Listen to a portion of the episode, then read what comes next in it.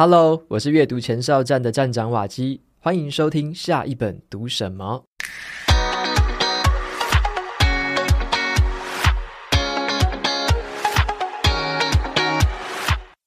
最近呢、我跟财报狗网站的这个产品经理林微宇聊到一本书哦，叫做《人才》。那这本书呢，他说是自己心目中数一数二的好书，可以教我们怎么样去辨认人才。那其中有一位作者叫做 Tyler Cohen，他被称为是最好的全球人才资料库。他很擅长去辨认出那一些别人还没发现的人才，而且提早去投资他们。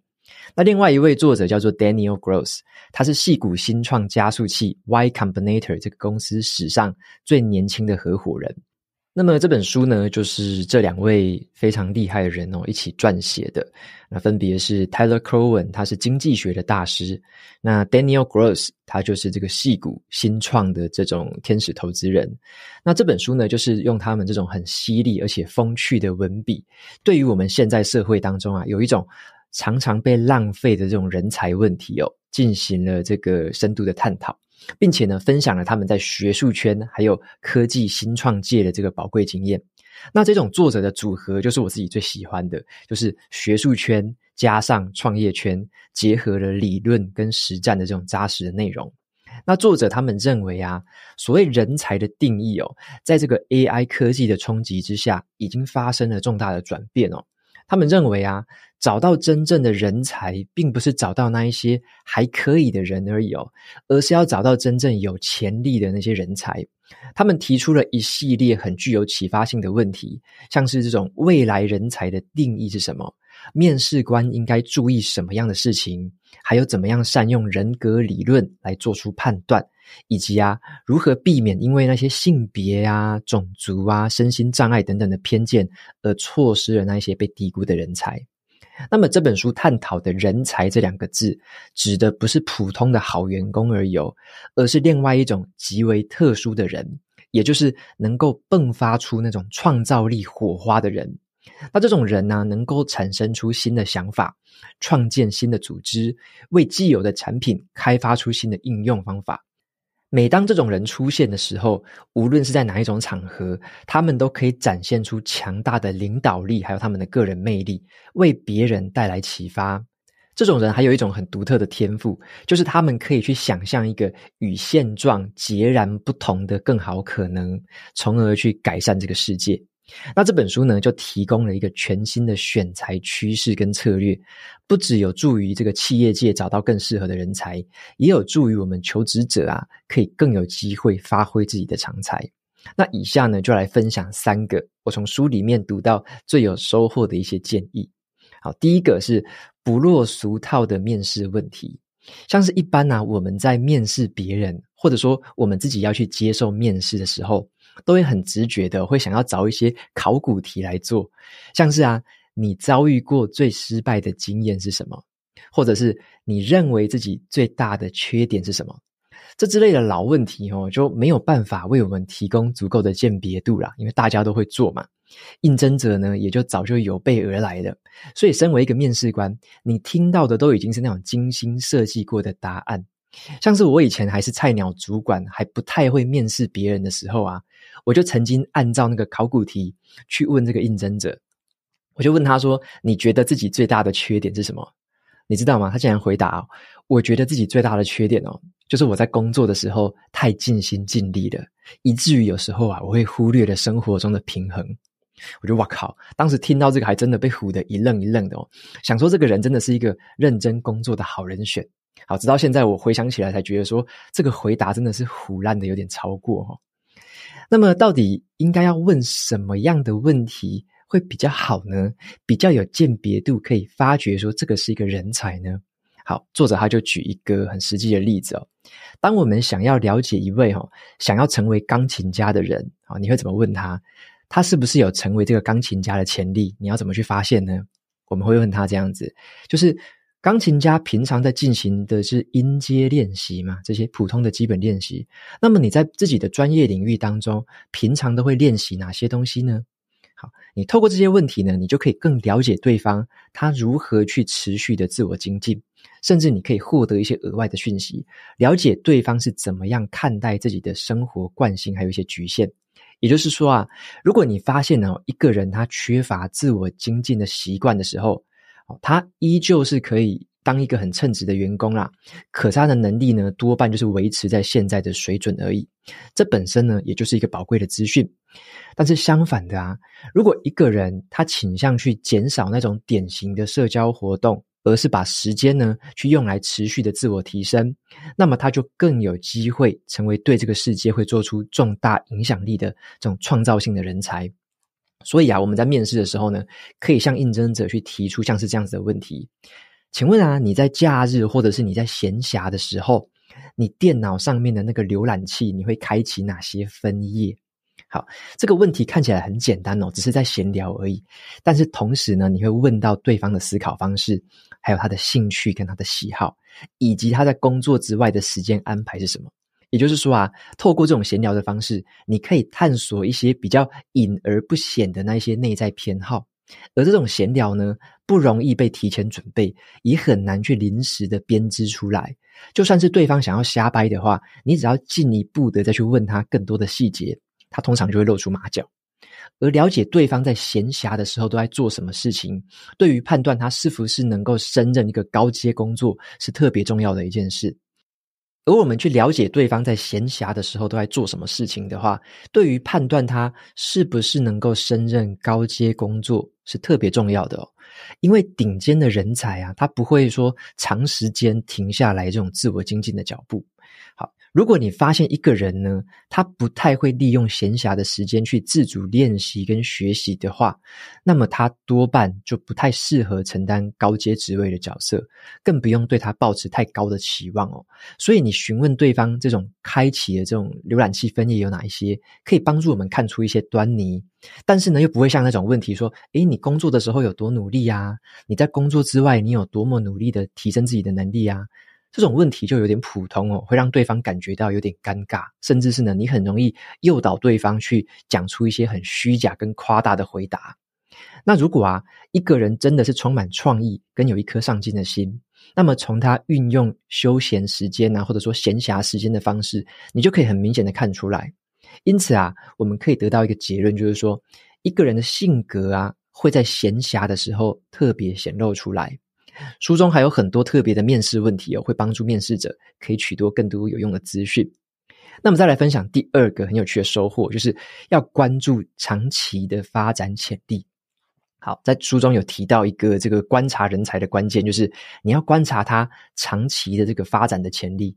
也就是说啊，我们不只是因为对方现在的表现很好，或者他的资历很漂亮，就觉得说他未来也会继续好下去。而是呢，我们要观察他以前的成长轨迹，是不是有那种持续提升的迹象？还有就是说，他有没有展现出一种很持之以恒的这种耐久力？作者把这种在压力或者是困难的面前，还能够保持持久不懈的能力，称作为耐力。好，英文叫做 stamina。如果从字面上去解读的话，中文也可以翻译成叫做耐久力，或者是精力。也就是说啊，在寻找人才的时候，我们要寻找的是那一些持续在投入自我提升的那些人。好，关于这个耐力，另外一个经济学家罗宾汉森他曾经有写过一句话，说：“一直到我三十几岁啊，我才终于能够近距离而且长时间的去观察有几位相当成功的人士。”这让我注意到一个很明显的模式哦，最成功的人比起其他的人多了很多的精力跟耐力。那么我想呢，这个现象就可以来解释说，为什么有一些才华洋溢的神童没有办法成功？因为通常呢，他们就是缺乏耐力跟意志力来运用自己的天赋。这个就很像网络上哦，有广为流传的一个励志金句哦，大家可能有听过：有天赋不可怕，最可怕的就是那些比你有天赋的人，往往比你还努力。这也是寻找人才的关键点哦。找出那一些具有耐心、源源不绝的精力，能够长期投入、努力精进自我的人。所以书里面呢，也针对这个观察，给出一个很具体的建议，就好比说啊，如果你要寻找的是一位优秀的作家，你应该注意到的是他是不是每天持续写作。好，如果你要寻找的是一个优秀的高阶主管，你应该观察的是他如何持续的提升自己在那种拓展人脉、在运筹决策上面的能力，还有他如何精进自己对于这个说书产业的了解。作者就提醒我们在一般的状态下，你还可以透过一些其他的问题来评估人才，像是啊，他对于这个接纳新想法、接受批评性的回馈的开放程度有多少。然后啊，他是不是能够建立具有韧性的小型的同才团体，让自己可以跟其他人相互激励，提供资讯，倾囊相授。因此啊，对于想要发掘人才的读者而言，作者就提醒到了，请不要，只考虑应征者当前的这个能力水准，而是要衡量他的发展轨迹。因为啊，随着时间的推移，一个人的成长幅度才是真正的关键所在。我们期待的是一种独特的发展曲线，而这样的曲线呢，描绘出一个人他如何在面对困难的时候，可以展现出恒毅力跟耐力，并且在专业领域的发展当中保持自我提升的动力。再接着，我要来分享的是第三个收获，叫做提升别人的抱负。好，提升别人的抱负。书里面有提到说啊，有很多具有潜力的人才啊，他其实不清楚说自己除了手头上的事情之外，还有哪些事情他可以做得更好、更远大的事情。好，举例来说好了，有一位很有才能的这个年轻人，他可能从来都没有想过自己将来有可能担任大公司的执行长。但是啊，我们如果真的想要去影响这个年轻人的行为，就必须让这个年轻人去意识到。这个可能性哦，这个执行长的可能性哦，是一个真实而且清晰的选项。一旦这个选项在他心中有了一个鲜明具体的存在，或许呢，你就能够激发出他的雄心壮志，在某些情况下，导致呢，他最终有可能就会坐上执行长这个职位。无论最终的结果是不是会发生，至少这个选项的这个预设值已经从从来没有考虑过，变成了已经被纳入考量。所以，作者认为，我们自己能够做的最重要的事情之一，就是提高别人对自己的抱负。在书里面有一句话是这么说的：“提高别人的抱负，是你用自己的时间所能做出最有效益的一件事情。在关键的时刻，你可以显著的去提高别人对自己的抱负，特别是他们相对年轻的时候。”只要建议他们做一些比他们原本的旧想法还更重要、更有野心的事情，这对你来说只是一件成本很低的事情，可是对他们和更广大的世界来说，带来的好处是十分巨大的。这个对应到我们的日常生活，同样的道理也可以延伸到很多其他的地方，像是啊，对为人师长的人而言。教育就是要引导出这个孩子全部的潜力，而不是去压抑他们的才能。对于家庭教育而言，不是为了说要复制或是打造另一个更好的我，而是要帮助这个孩子看见他们自己的可能性，帮他们变成更强大的自己。那对于企业的主管而言，透过激励的方式，你让下属去相信他们自己有成长的潜力，让他们对未来的这个舞台有更丰富的想象。那我回想到啊，自己的阅读经验也有很类似的感触，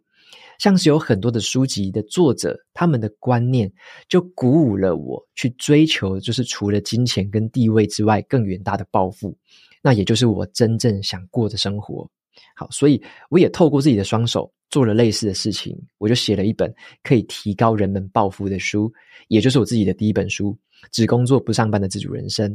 那这对于我自己后续想要写的书，我也抱着类似的精神，也就是说，要让读者在不同的领域可以看见自己不同的可能性，并对于未来会有更多的信心跟期待。提高一个人的抱负是一件投资报酬率很高的事情，有时候啊，只要一个眼神、一句肯定，就可以改变一个人一生的志向。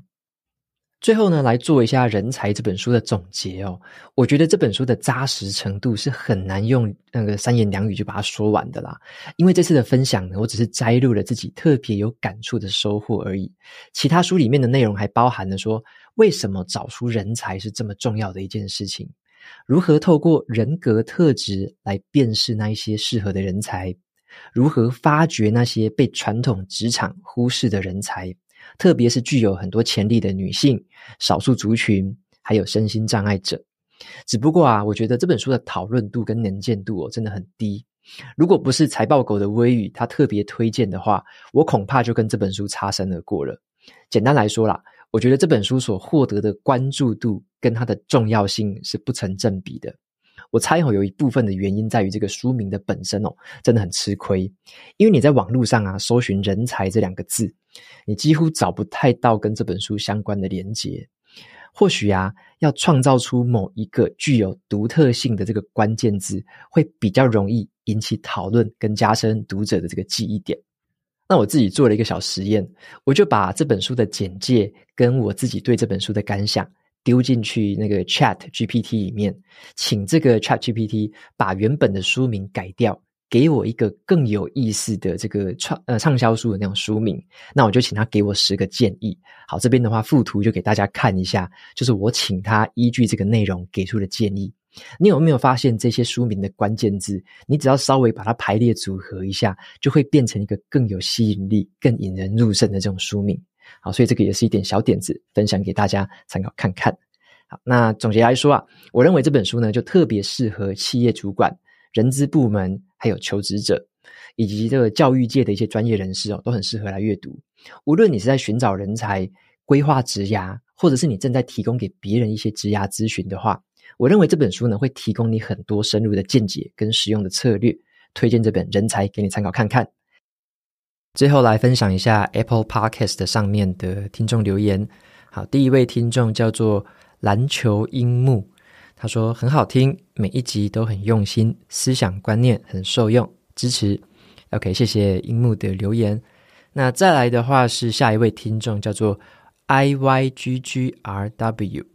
他说透过聆听，享受阅读的乐趣。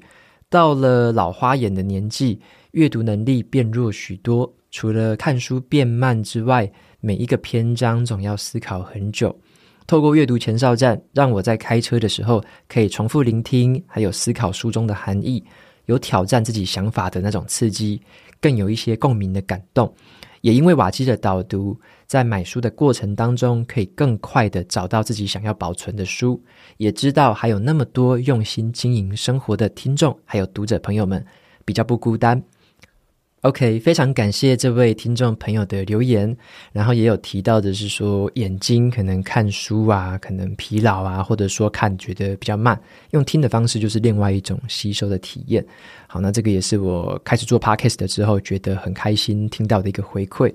那么还有另外一个回馈是，刚刚这位听众朋友有提到的是说，在留言区这边，因为我就会把大家的留言念出来嘛。有些听众朋友会分享自己的故事，分享自己的收获。那有时候听众朋友还会留一些问题呀，我就跟大家做简单的 Q&A。那透过这样的方式，就是让大家可以，呃，也知道说在线上可能你。素未谋面的那一些听众朋友们，他们心中有什么样的想法，或他们的故事是什么？这好像也是有一种无形之间的这种在空中的社群吧。好，那大家虽然说平常没看到面，但是呢，也透过这样子彼此的分享啊、提问，甚至有些听众朋友会在留言区就推荐一些好书这样子。那透过这样的方式，就有点像是一个无形的社群的一个力量，跟大家可以一起持续进步跟前进的动力。OK，那这也是我很开心可以听到的回馈，跟带给大家的一些帮助。好，那么今天的留言就先到这边，我告一个段落。OK，那么节目到这边就进到了尾声。如果你喜欢今天的内容，欢迎订阅下一本读什么。你也可以订阅我的免费电子报，每周收到最新的读书心得和好书金句。我们下次见喽，拜拜。